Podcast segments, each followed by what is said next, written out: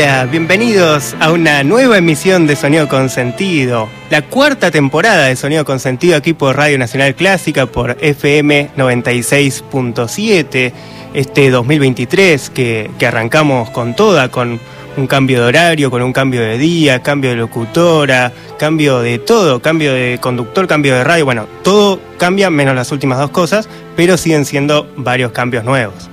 Eh, y bueno, cuestión que este programa, como ya les estoy adelantando, no soy yo solo, sino que tenemos un equipo atrás. Está Norberto Lara en la producción, está Laura Higa en la operación, Carolina Guevara, que nos va a estar acompañando y va a estar estrenando el espacio de locución que también hemos estrenado en realidad el año pasado con algunos programas, pero que ahora ya arrancamos el 2023 con Caro, que nos va a estar acompañando.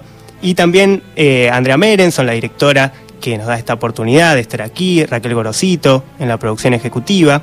Y antes de comenzar con lo que vamos a estar escuchando el día de hoy, pueden escribirnos por nuestro WhatsApp al 15 53 35 53 67 15 53 35 53 67. Y no es casual que empiece también diciendo el número de teléfono porque este es un programa que va sobre los números ya que no hemos estado a fin de año, vamos a tener que hacer el comienzo del año ahora, un poco tarde, a destiempo, puede pasar. Y vamos a estar haciendo la cuenta regresiva todos juntos a destiempo y vamos a hacer como si hoy fuese primero de enero. Y vamos a estar hablando también de la historia de la cuenta regresiva, porque, bueno, cabe preguntarse, ¿cuál fue la primera cuenta regresiva? ¿Para qué la hacían? Porque si antes no había cuenta regresiva, ¿cómo fue que a alguien se le ocurrió? Bueno, de eso vamos a estar hablando. Los números en sí, ¿existieron así siempre? Bueno, ¿qué tiene que ver esto con la música clásica? No tengo ni idea. Vamos a ir enterándonos con el guion que tengo enfrente, que no sé quién lo escribió, pero vamos a ir tratando de descifrar sus misterios. Y por lo que veo, eh, la primera obra que vamos a escuchar el día de hoy es de Tchaikovsky. El programa anterior venían ya escuchando Tchaikovsky, así que parece que hay una línea que sigue Radio Nacional Clásica de amor hacia este compositor. Y vamos a escuchar El Lago de los Cisnes, el opus 20, número 23. Y me parece que aquí el que escribió el guion ya nos dejó una pista, porque es opus 20, número 23 eh, del acto, del tercer acto, y mm, justo 20 y 23 da el año que arrancamos el día de hoy con Sonido Consentido, el primero de enero, como vengo diciendo. Entonces, el 2023 arranca con el Opus 20, número 23, y arranca con Carolina Guevara, que va a darnos un poco más de información que nos dio este escritor fantasma que nos dejó el guion del día de hoy. Vamos a compartir la mazurca, el número 23 del acto tercero del Opus 20, El Lago de los Cisnes, de Tchaikovsky, por la Orquesta Sinfónica de Montreal con la dirección de Charles Dutoit.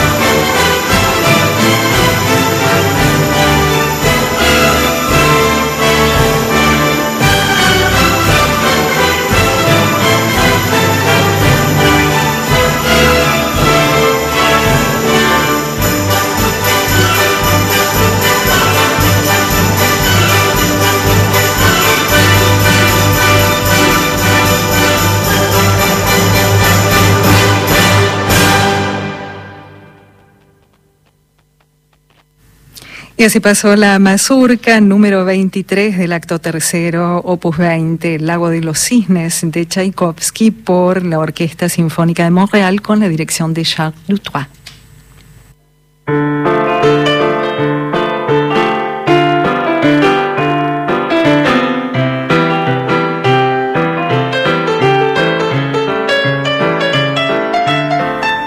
Bueno, seguimos aquí en vivo por Radio Nacional Clásica. Como les adelanté al comienzo, vamos a estar hablando un poco acerca de los números y vamos a ir descifrando juntos el misterio del guion que me pusieron enfrente, me pusieron un micrófono, yo no sé nada de radio, pero vamos a hacer como si nada. Entonces, la cuestión es que recién escuchamos el Opus 20, número 23, que ya nos hablaba del 2023. Yo les pregunto a ustedes, ¿qué significa para ustedes el número 2023? ¿Tiene algún significado o es simple casualidad? Eso nos pueden escribir también a nuestro WhatsApp al 15 53 35 53 67, un número que también puede tener su significado oculto, no lo sabemos todavía.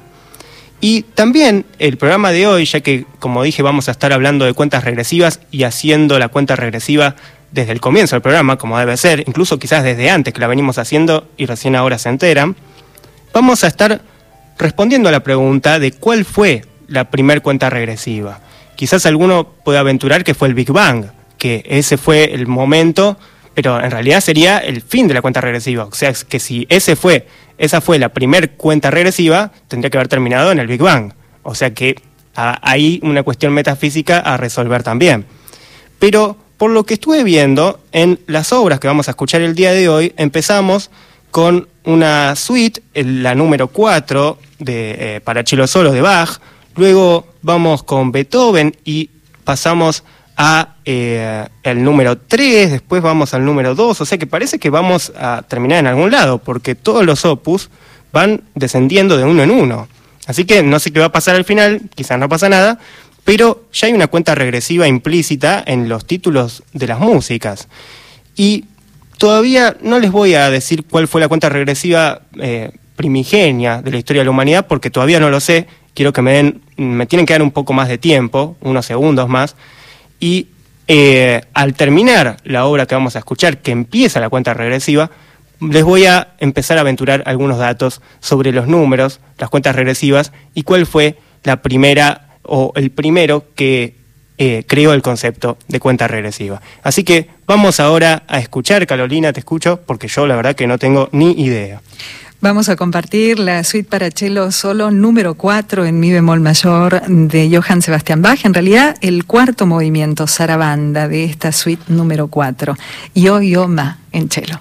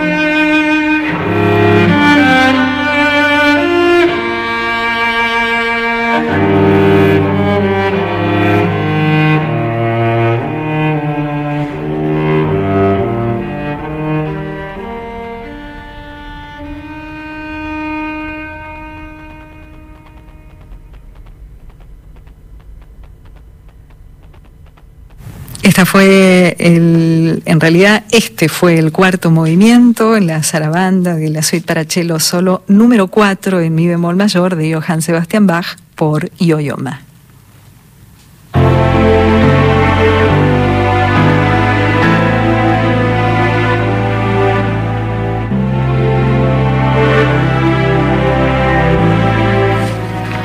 Bueno, seguimos aquí en vivo por Radio Nacional Clásica en Sonido con Sentido.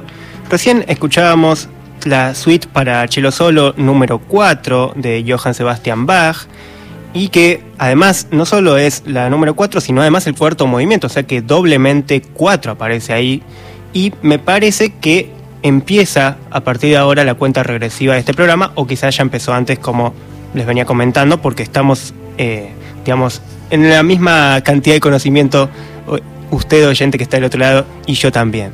Y eh, a continuación nos va a tocar escuchar la sonata número 3 de Beethoven, así que ya pasamos del 4 al 3.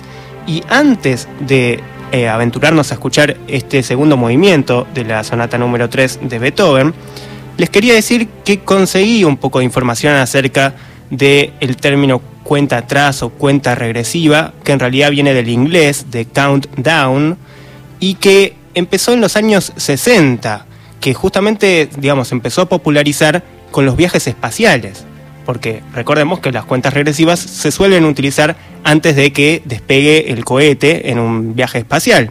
Pero en realidad el inventor de la idea fue anterior y fue un director de cine. Fue el alemán Fritz Lang que quizás alguno de ustedes lo conoce porque fue uno de los primeros grandes directores de cine. Y justamente eh, la primera película que trata el tema de la cuenta regresiva es una película del año 1929 llamada La mujer en la luna y que fue la primera película en mostrar el despegue de un cohete y un viaje espacial. Y allí, que filma el lanzamiento del cohete al espacio, aparece por primera vez la cuenta regresiva en, imagen, incluso sin sonido, o sea, solamente aparece el cartel de 5, 4, 3, 2, 1. Generalmente se empieza desde el 5, parece que el que hizo el guion empezó desde el 4, o podríamos tomar que la primera obra también eh, cuenta como un 5, pero bueno, eso ya sería aventurarnos por demás. Y cuando le preguntaron a Fritz Lang por qué eh, utilizó la cuenta regresiva, él dijo que bueno, que si empezaban a contar a partir de uno, nadie iba a saber cuándo iban a terminar. Pero si empezábamos contando desde el 10 hacia atrás, todos iban a saber que la cuenta iba a terminar en el 0 y que en el 0 iba a arrancar el cohete. Entonces, eso, dice Fritz Lang, le da un interesante dramatismo a la situación. Bueno, yo, interesante, ¿eh? Y la verdad que es bastante interesante porque eh, es bastante lógico pensar que si uno empieza desde 0 hasta 10, uno podría pensar que termina desde 10 o termina desde el 15. Pero bueno, yo la verdad que estoy en una situación realmente dramática porque no sé qué va a pasar cuando termine la cuenta regresiva de este programa. Pero lo que sí sé es que a continuación vamos a escuchar la sonata número 3 de Beethoven, y Carolina tiene más información al respecto. Sí, vamos a compartir el segundo movimiento adagio de la sonata para piano en Do mayor, opus 2, número 3, de Beethoven por Arturo Benedetti Michelangeli.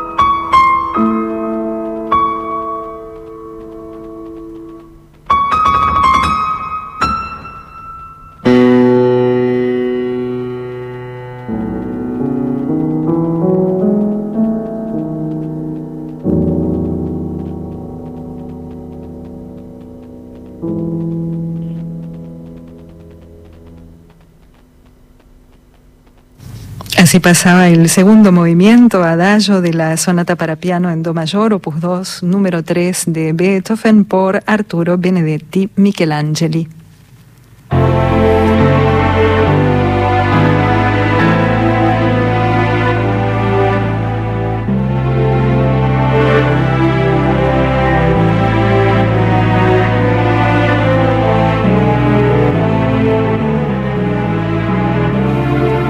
Bueno, seguimos aquí en vivo por Radio Nacional Clásica, en Sonido con Sentido, y ya escuchamos una obra eh, que tenía el número 4, recién escuchábamos la sonata número 3 de Beethoven, y no sería sorpresa que ahora nos toque una obra que tenga algo que ver con el número 2.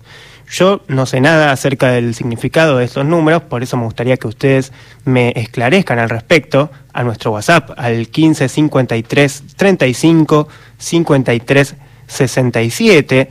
También pueden escribirnos y ver lo que tenemos eh, publicado y que vamos publicando en nuestras redes sociales, en nuestro Instagram sonido.consentido, en donde vamos subiendo material de todo tipo, audiovisual, en donde probablemente subamos la escena eh, de Fritz Lang, que comentaba hace un ratito, que fue el primero en utilizar la cuenta regresiva en el cine y en la historia, podríamos decir.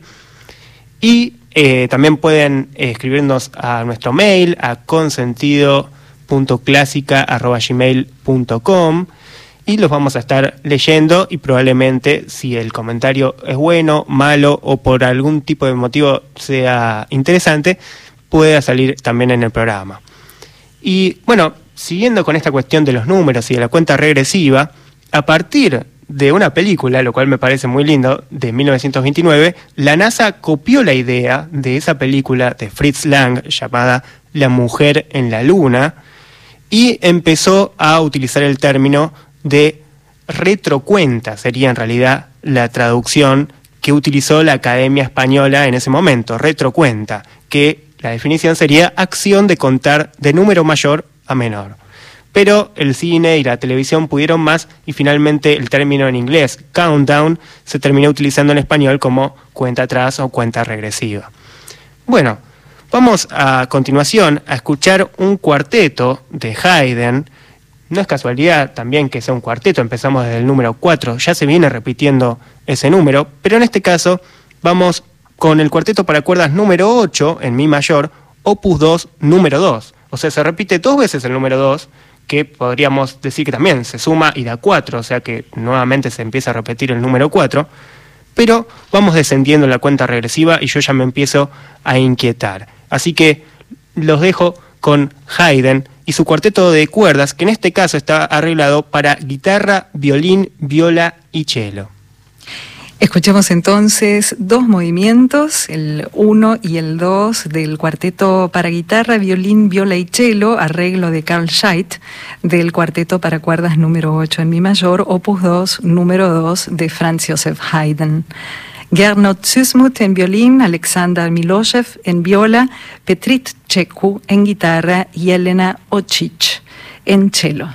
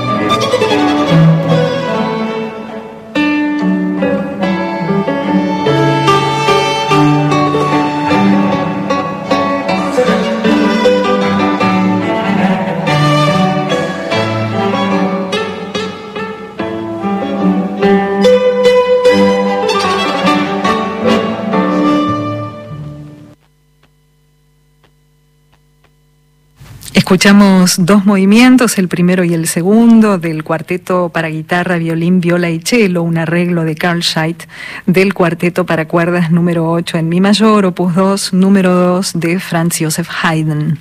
Los intérpretes Gernot Susmuth en violín, Alexander Miloshev en viola, Petrit Cheku en guitarra y Yelena Ochich en cello.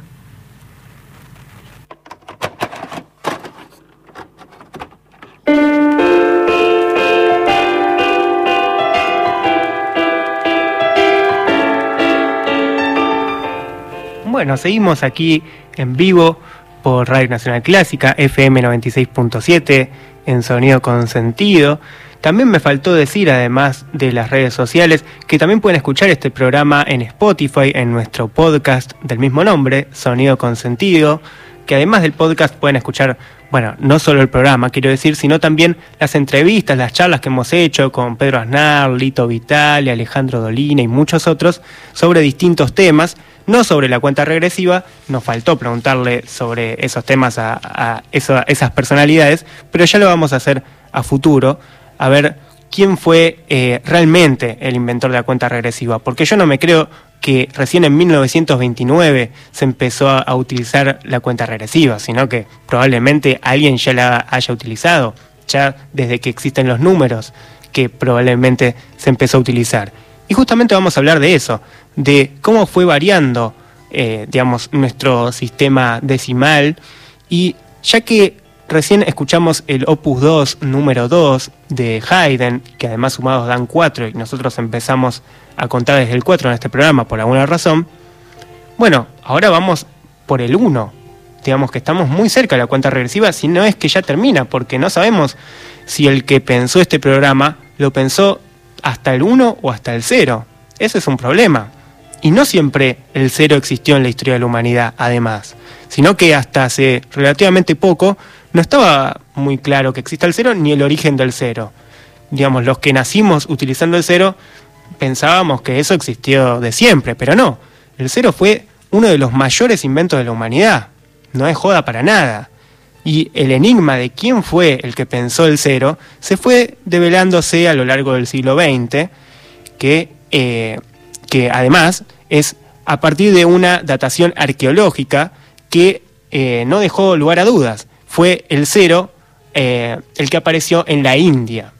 El cero nació en la India y fueron los sabios indios los primeros en dibujar un símbolo para representar el cero. Un dígito que no aparece ni en los escritos griegos ni entre los números romanos. Fue más precisamente el astrónomo indio Brahmagupta quien llevó el cero a la grandeza en el siglo VII. Bueno, imagínense la revolución que habrá sido crear el cero. Hasta el siglo VII que no se utilizaba ni los griegos ni los romanos. Y no sé si el que hizo este guion fue griego o romano y quizás no, todavía no le llegó el cero. Pero bueno, si fue uno de la tradición de los sabios indios, quizás sí lleguemos al cero en esta cuenta regresiva. Y además el cero no solamente, eh, digamos, bueno, hablaba de algo que, digamos, de un vacío, sino que además se podía utilizar como un número independiente, con entidad propia. Imagínense la revolución de darle entidad propia, derechos, independencia al cero. Así que bueno, ahora, para ir con el 1 ante el cero, porque no nos podemos adelantar, vamos con una obra un tanto peculiar. Vamos a estar escuchando el minueto número 1 de Mozart, la primera composición de Mozart, que la hizo a los cinco años. Vamos a escuchar entonces la que en realidad fue la composición cero de Mozart, pero que el que le puso número uno todavía no había descubierto el cero y por eso le puso número uno. Pero esta es la primera composición de Mozart y ya estamos llegando al final de la cuenta regresiva. Escuchemos entonces Minueto número uno, que es el uno de Mozart, su primera composición, por Paul Barton al piano.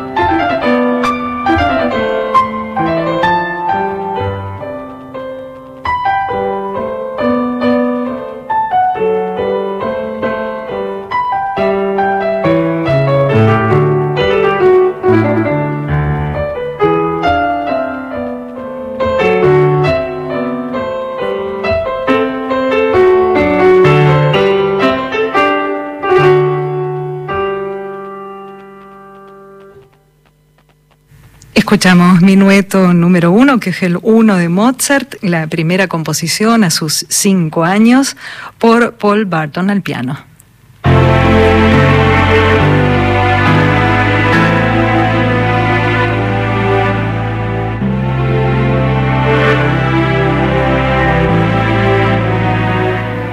Bueno, seguimos en vivo y en directo aquí por Radio Nacional Clásica, FM 96.7 y en nuestro WhatsApp al 15 53 35 53 67 nos dicen que, eh, bueno, nos están llegando mensajes, varios mensajes, vamos a ir leyéndolos de a poco, porque también la cuenta regresiva nos habla de que hay que ir de a poco, ¿no? Hay que ir bajando de uno en uno. Y por ejemplo, aquí Elvio de Valvanera nos dice alegría por el regreso de Sonido Consentido. Sí, la verdad que comparto la alegría y me alegro de que ustedes también estén alegres. Así que es bastante contagioso. Y dice Elvio que la música y la matemática están íntimamente vinculados. Esta nueva perspectiva que le estás dando, Luciano, le agrega a lo científico lo ameno y atractivo. Gracias por tu programón. Y también agrega un postdata que dice un divertimento en cuenta regresiva. Bueno, muchas gracias, Elvio, fiel oyente del programa, que, bueno, que nos habla de esta íntima relación entre la matemática y la música, que es un tema que venimos explorando en el programa, incluso eh, a fines de 2022, otro número del cual da para hablar varios programas, eh, entrevistamos a un físico especialista en teoría de cuerdas y vimos cómo la física y la música están relacionadas y también obviamente los números están en el medio, ¿no? porque son el lenguaje de, la ciencia y especialmente de la física. Así que los invito a escuchar ese programa y esa entrevista en nuestro podcast en Sonido Consentido en Spotify. Nos siguen llegando mensajes. Aquí Lilian de San Cristóbal nos dice, Hermoso programa, gran comienzo del año, gran cuenta de regreso. Me gustó mucho esa idea, gran cuenta de regreso. Podría ser uno de los tantos títulos que le podríamos dar al programa de hoy, que como la verdad que no sé quién lo hizo, no sé el título que, puede tener. Podría tener gran cuenta de regreso, podría ser 321 acción o algún tipo de cuenta regresiva que encuentren por allí. Bueno, el famoso 321 acción no tiene el cero, sino que lo reemplazaron por acción. Ahora, dijimos que los sabios indios fueron los primeros en eh, crear el símbolo del cero y hablar del cero. Pero en realidad se bautizó el cero en Europa. Fue el matemático italiano Fibonacci, el famoso Fibonacci, el famoso de la secuencia Fibonacci, quien popularizó en Occidente el sistema decimal nacido en la India y quien comenzó a usar la palabra cero, cero con Z, para designar el símbolo de la nada. El término viene de cifr, que es vacío en árabe, que derivó en el latín sephirum y que acabó convirtiéndose en el cefiro italiano y contraído en el cero veneciano, con el que Fibonacci decidió nombrar al cero. Así que parece que el que hizo este programa sí pensó en el cero, pensó quizás en Fibonacci y en aquellos sabios indios que en el siglo VII empezaron a pensar en la nada y en generar un símbolo para la nada, y es por eso que vamos a ir con un compositor que también pensó en el cero y que dijo, ¿por qué las sinfonías no, nunca utilizan el cero? ¿Por qué no hay una sinfonía número cero? Y así fue que Alfred Schnittke creó la sinfonía número cero, dijo, bueno, yo también me voy a hacer el sabio indio y voy a crear el cero, pero para las sinfonías. Así que Vamos ahora con la sinfonía número 0 y como estamos llegando a la cuenta regresiva, yo no sé qué va a pasar cuando termine esta música, pero nos vamos a enterar a continuación. Vamos a compartir entonces el tercer movimiento andante de la Sinfonía número 0 de Alfred Schnittke por la Orquesta Filarmónica de Ciudad del Cabo con la dirección de Owain Arwell Hughes.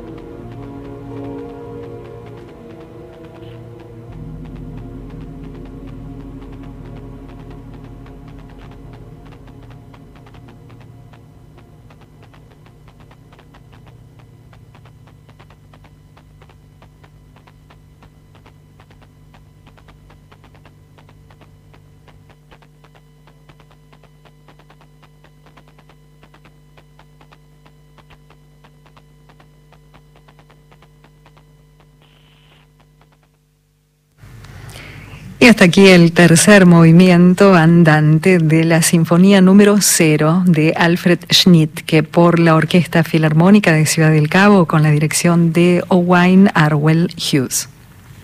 Bueno, seguimos aquí en vivo por Radio Nacional Clásica. Terminamos la Sinfonía número 0 y terminó la cuenta regresiva y lo que quedó fue el silencio. Y hablamos de que el cero eh, era el símbolo de la nada, del vacío. Así que me parece bastante poético que la Sinfonía número 0 haya terminado así y que hayamos dejado el silencio en una radio, que en general es algo que da miedo, ¿no? Dejar el silencio en una radio que tiene que todo el tiempo estar sonando algo. Incluso en algunas radios hay algunas alarmas que si hay varios silencios, un, cierto tiempo de silencio empieza a sonar.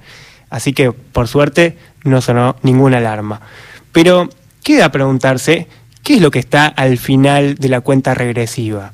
En principio podríamos decir que en este programa la nada, el final del programa, o el silencio, o bueno, eso, un, un silencio que parecería eterno en donde me fundo yo luego de que ustedes los oyentes escuchen mi última respiración frente al micrófono, o al menos, para no ser tan dramáticos, la última antes del próximo martes a las 20 horas.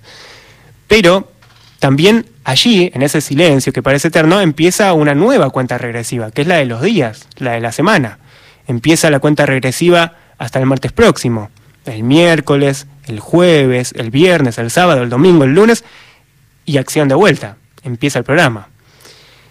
Pero bueno, por lo menos este programa no es simplemente un cero a la izquierda, sino que esperemos que sea un cero dividiendo. La cuestión es que antes de despedirme y antes de que nos dividamos, Quería agradecer nuevamente a Laura Higa, que está en la operación, a Norberto Lara en la producción, a Carolina Guevara, que nos ha acompañado. Un placer. A Andrea Merenson, a Raquel Gorosito, a todos ustedes. Les recuerdo nuevamente que pueden pasarse por nuestro Instagram, sonido.consentido, por nuestro podcast, Sonido Consentido, y que nos pueden mandar mails a consentido.clásica.gmail.com. Y bueno, nos estaremos viendo el próximo martes y ahora, como digo, esperemos que este sea, sea un cero dividiendo. Y ahora nosotros y usted, oyente, nos dividimos también y partimos a caminos distintos y a nuevas cuentas regresivas. Nos vemos en el próximo Sonido con Sentido.